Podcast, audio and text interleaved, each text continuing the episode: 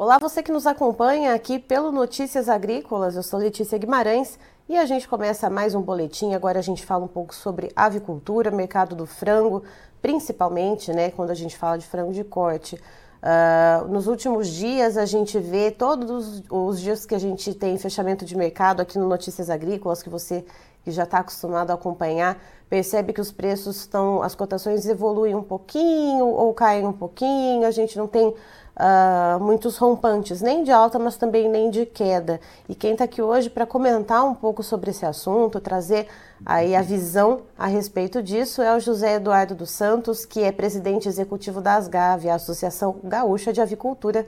Seja muito bem-vindo, José Eduardo. Obrigado pelo convite e pela oportunidade de poder estar tá falando um pouco aí da nossa avicultura gaúcha e do mercado como um todo, né? É, José Eduardo, é, pensando né, nessa, nessa questão dos preços que estão ali meio que patinando, que não evoluem muito, o que, que pesa mais nesse momento atual? A questão da oferta ou a questão da demanda? O que está mais puxando né, esse, esse mercado um pouco para ficar lateralizado como está? Bom, uh, primeiramente nós temos que analisar como está a situação econômica né, do, do, nosso país, das pessoas, das famílias, né, uh, que isso reflete no fluxo comercial de qualquer produto e principalmente dos alimentos. Né? Uh, então, assim, a gente vem numa mudança de, de, de, gestão do país, né? a gente vem numa mudança né, de políticas econômicas, né, que até então ainda não surtiram o efeito desejado, que é buscar uma estabilidade econômica, né, uh, capitalizar melhor a população. Né, acredito que isso deva acontecer também aí com a, com a nova uh, versão aí do auxílio emergencial. A gente vive um período de férias que tem uma diversificação de consumo, né? Uh, e também a gente ainda não tem assim um programa econômico que vai garantir para a população uh, uma maior segurança aí né, no seu dia a dia e nas aquisições tanto de alimentos quanto outros produtos. Uh, dito isso, é, a gente começa a analisar esse momento da avicultura, que é um setor que produz proteína animal em larga escala, é um potencial exportador, exportou, uh, só o Rio Grande do Sul exportou ano passado 756 uh, eh, mil toneladas aí, né? E, e, o Brasil também se desponta aí como um grande exportador. Né? Uh, e agora a gente tem essa pequena retração, digamos assim, no mercado. Mas isso se deve a essas questões todas, né? Quando se tem né, uma economia ainda instável, ainda se trabalha com uma inflação né, que inspira cuidados, né? quando se tem ainda um grande número né, eh, de, de, de desempregados, né? quando ainda não se tem a certeza de como vai se portar a economia do Estado, a população automaticamente ela fica mais retraída em matéria de gastos, né? De, de, né? Claro que a alimentação é sempre uma prioridade, né? mas acaba refletindo, né? A pessoa que comia 2 quilos, ela vai diminuir para um, um e meio, vai tentar fazer com que sua economia ali se estabilize né, dentro daquelas condições. Mas a gente é otimista, tá? Eu acredito que passando esse período de férias, passando agora o, o período de carnaval, acredito que a, a, nova versão do auxílio emergencial deve injetar recursos na população que automaticamente movimenta o comércio, principalmente de alimentos. Né? Acredito que isso vai, vai, vai ali na frente vai trazer para nós né, um novo cenário. Até porque as nossas exportações elas continuam numa crescente tanto em frango quanto em ovos, continuam numa crescente.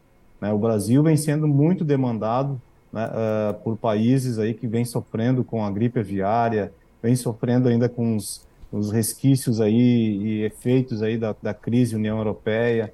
Né? O Brasil é um potencial produtor de proteína animal e de grãos. Né? Então, tudo isso ali na frente, acredito que nós podemos ter um revés né, e até a possibilidade de uma oferta mais ajustada né? porque o setor do Rio Grande do Sul já fez isso num passado recente, né? algumas indústrias cooperativas, né? quando estiveram com margens apertadíssimas e até trabalhando no prejuízo, né? houve uma redução espontânea dessas indústrias no sentido de, opa, vamos minimizar os impactos do prejuízo para a gente continuar produzindo ali na frente. Né? Então, acredito que a mesma coisa deva acontecer agora. Claro que inspira cuidados no momento, a gente precisa de mecanismos de competitividade para continuar né, produzindo e atendendo a demanda da população brasileira, que é enorme, né? Uh, são quase 10 milhões de toneladas de frango que ficam no mercado uh, interno, né? e a gente precisa atender a demanda dos 160 países aí, né, que o Brasil exporta e vai exportar mais. E José Eduardo, pensando nisso que você disse, né, na questão dos mecanismos de, mecanismos, perdão, uh, de competitividade, da questão das margens do produtor, como que está atualmente a relação do preço de venda, né, seja para o frango vivo ou para a ave congelada, para a ave resfriada, se você quiser escolher aí uma das, uh, das formas de venda né, da, da, da avicultura de corte, com os custos de produção, como é que está essa relação de troca no momento? É, a gente sabe que essa questão de remuneração do produtor, custo de produção, né, tudo isso, cada indústria e, e cooperativa tem suas políticas, né? Uh, mas dá para se dizer assim que a gente vem trabalhando com margens apertadíssimas, tanto a indústria quanto o produtor. Né? Uh, claro que eh, quanto melhor remunerado o produtor, melhor remunerada a indústria, né, vai haver uma, uma uma estabilidade nessa relação e, na, e, na, e, na, e no sistema produtivo, mas a gente sabe que não é bem assim. Né? Então, assim, a gente vem sofrendo, principalmente aqui no sul, né, com estiagem, né, com calor excessivo. Né? Ontem mesmo foi Porto Alegre foi a capital mais quente do país, uhum. né, atingindo aí a marca de 40 graus. Né, e a gente tem aí informações de mortalidade de aves, né, em detrimento desse calor e também o desempenho, que diminui o peso dessas aves, aí acaba também refletindo no ganho do produtor que recebe ali pela conversão alimentar, pelo manejo, por tudo, né? Então, assim, acho que depende da situação de cada indústria, né? Há uma questão ali que é, que é falada né, é, entre produtor e indústria, que é a remuneração. Agora, é a mesma situação da indústria e do produtor. Né? Ninguém consegue trabalhar por tempo prolongado, né, no prejuízo ou com margens apertadíssimas, né, uh, senão vai entrar em colapso ali na frente. Então, assim, eu posso te dizer assim, na medida do possível, há um, um, um entendimento entre as partes, né, e há sempre uma negociação de se buscar né, a maior remuneração. Porém, a gente sofre essas intempéries, tanto a indústria quanto o produtor. E José Eduardo, uma das dos pontos que você levantou também, né, que inclusive tem puxado as nossas exportações, uh, isso desde o final do ano passado, pelo menos, né, é a questão da influenza aviária. Uh, a gente tem casos aqui na América do Sul, se a gente for somar todos os países né, do continente americano, desde a América do Norte até aqui a América do Sul, somos, tem 13 países uh, registrando casos de influenza uhum. aviária. Brasil, graças a Deus, ainda não tem, né, não conta com nenhum caso. Uh, mas quais são as medidas né, que a, a avicultura gaúcha né, e a instituição Asgave, uh, como representatividade né, dessa cadeia produtiva tão importante para o estado do Rio Grande do Sul, o que, que tem sido feito, o que, que, tem sido debatido e quais as visões uh, que se tem a respeito desse assunto, já que temos aí um caso, inclusive, na Bolívia, né, caso pertinho da gente. Bom, uh, eu discuti isso hoje pela manhã também aí com colegas aí do estado do Paraná e Santa Catarina, né, que são os potenciais produtores aí da, da região sul. Uh, nada mais eficiente do que intensificarmos as ações, né, os investimentos né, e, e, o conceito da biosseguridade. Né? Uh, o Brasil, né, por até agora, esperamos que isso continue, né, uh, não ter sido né, uh, afetado por, por, por influenza aviária nos seus plantéis, seja uh, de aves migratórias, silvestres ou até né, a produção comercial. Né. O Brasil aprendeu ao longo dos últimos anos, né, inclusive com uma ação muito forte dos órgãos oficiais que fazem né, toda a gestão da defesa sanitária no país, como o Ministério da Agricultura, aqui no Estado, Secretaria da Agricultura, né, e o setor produtivo né, uh, investiram muito em questões de biosseguridade. né, na proteção do sistema produtivo, né, dos plantéis, né, e com medidas efetivas né, que fortalecem a, a defesa. Uma série de procedimentos foram adotados e essas granjas, para manter a sua funcionalidade, tiveram que atender esses procedimentos, dispositivos de desinfecção, de segurança no, na, de visitas, entradas e saídas, de telamento dos aviários, né, de boas práticas de produção, né, ah, de, de, de assistência técnica permanente, tudo isso essas granjas tiveram que investir, adotar e registrar oficialmente no órgão oficial. Então, isso foi feito.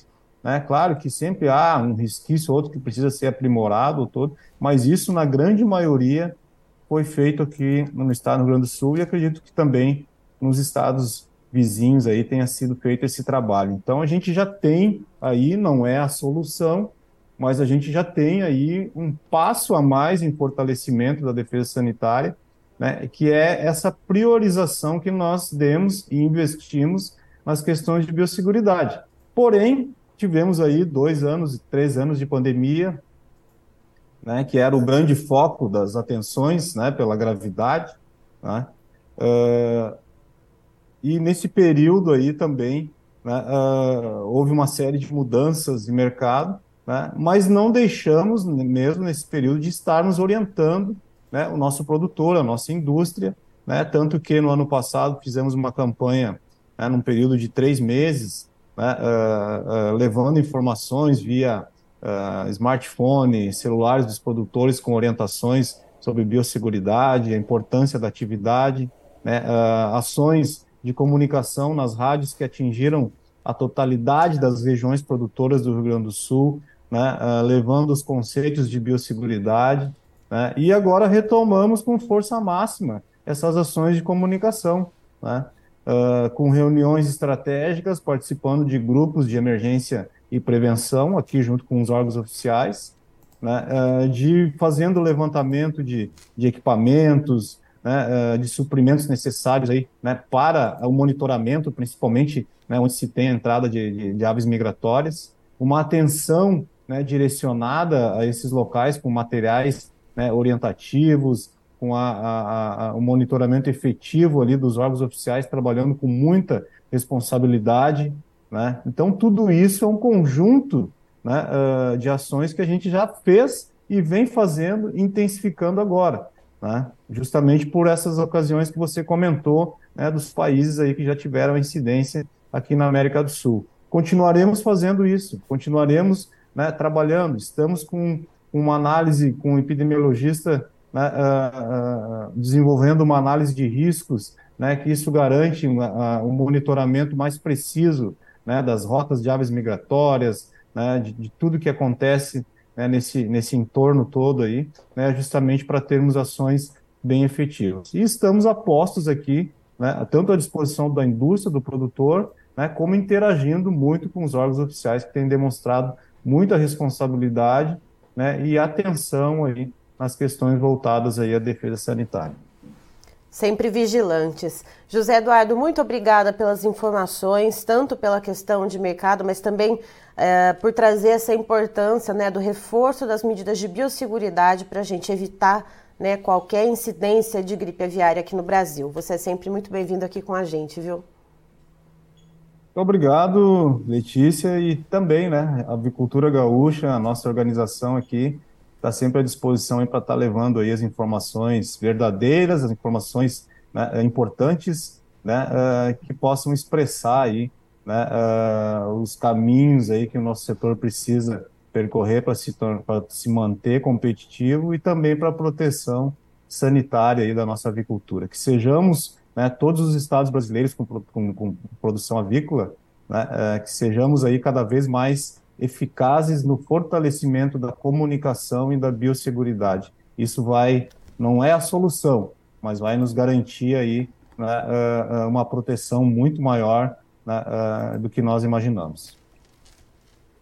Tá, então estivemos com o José Eduardo dos Santos, que é presidente das GAV, Associação Gaúcha de Avicultura, nos trazendo informações então de como que está a atual situação do mercado. Isso não só falando da avicultura de corte gaúcha, mas também uh, dá para a gente expandir isso para outras partes do país. E segundo ele, a gente tem esse cenário atual dos preços que parecem que não evoluem tanto aqui no Brasil.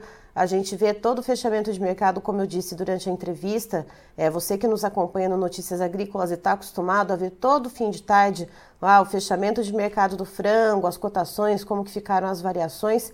Parece que a gente não tem um andamento muito nem consistente para cima, né, nem alterações muito grandes uh, de maneira positiva, mas também nem quedas substanciais. Esse mercado ele vem andando de lado já há algumas semanas e, segundo o José Eduardo, Uh, é devido a esse período também sazonal, né, da questão das férias escolares, uh, que já naturalmente diminui o consumo então das proteínas animais, mas tem também a questão da incerteza econômica, né? Então, o poder de compra do brasileiro já diminuído, a incerteza de como a economia brasileira vai então dar os próximos passos, se vem esse auxílio emergencial novamente ser pago, então, para poder a população voltar a consumir com um pouco mais de consistência e aí, de fato, melhorar né, a, o consumo da carne de frango, principalmente, que é uma das carnes mais consumidas aqui no Brasil. E, segundo José Eduardo, existe essa expectativa de melhora aqui no mercado interno para depois do carnaval,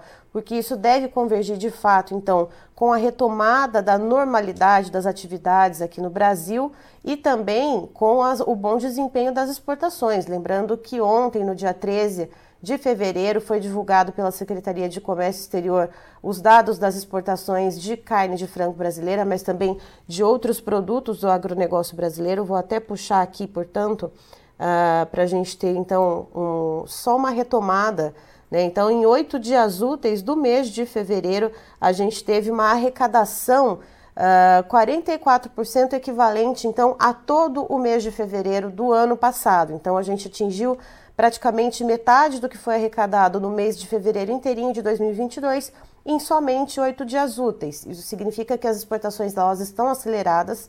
Portanto, o pós-carnaval, a previsão, segundo José Eduardo, é de convergir é, esses, bom, esses bons níveis das exportações, com também a retomada do consumo interno, portanto, tentando uh, o, que pode ajudar a alavancar esses preços aqui. E ainda, segundo ele, aí puxando mais para a área do Rio Grande do Sul, uh, deve existir inclusive alguma movimentação para dar uma enxugada na oferta, justamente para tentar melhorar esses preços Uh, também levando em conta né, que as margens de lucro estão apertadas tanto para a indústria quanto para o produtor.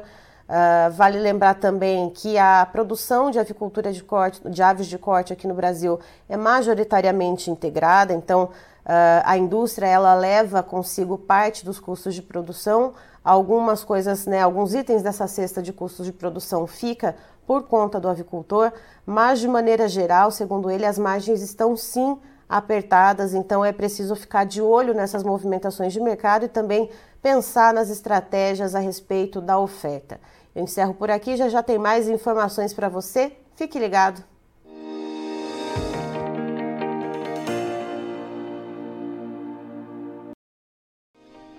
Se inscreva em nossas mídias sociais. No Facebook, Notícias Agrícolas. No Instagram, arroba Notícias Agrícolas e em nosso Twitter, arroba Norteagri.